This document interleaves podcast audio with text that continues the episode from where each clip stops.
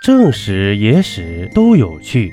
这里是喜马拉雅独播的《中国历史趣闻录》。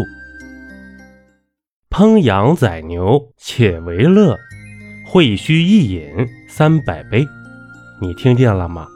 一饮就是三百杯。如果李白喝的是现代白酒，那他还能斗酒诗百篇吗？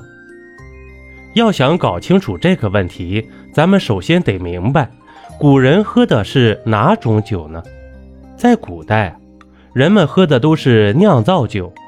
何为酿造酒？就是借着酵母的作用，把含淀粉和糖质原料的物质进行发酵，产生酒精成分而形成酒。这种酒度数一般不会超过十八度，酒精的刺激性很小。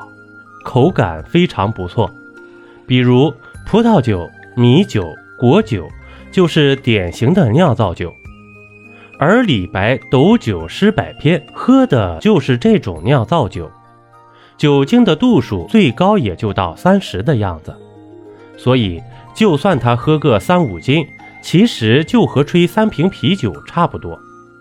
喝完之后不仅能写诗，嘿，还能舞剑。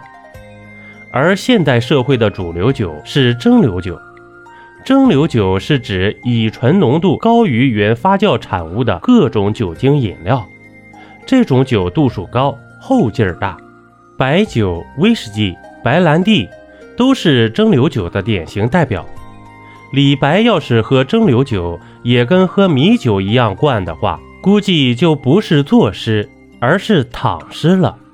不过李白也许还看不上白酒呢，因为从制造成本上讲，黄酒、米酒、葡萄酒是用人吃的大米、水果酿造，而蒸馏白酒则使用高粱、红薯等粗粮，甚至动物饲料酿造。所以啊，尽管蒸馏技术在宋代就已经出现了，但白酒却在近代才开始流行，因为。古人压根儿看不上啊！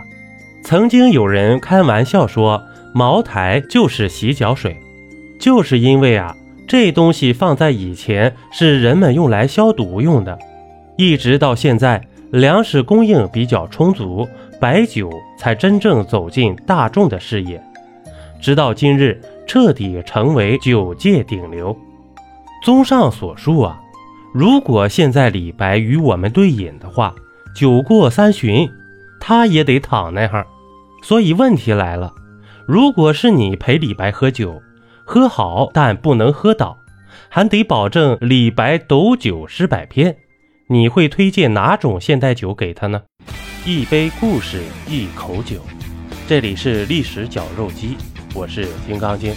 本集播完，感谢收听订阅，咱们下集呀，不见不散。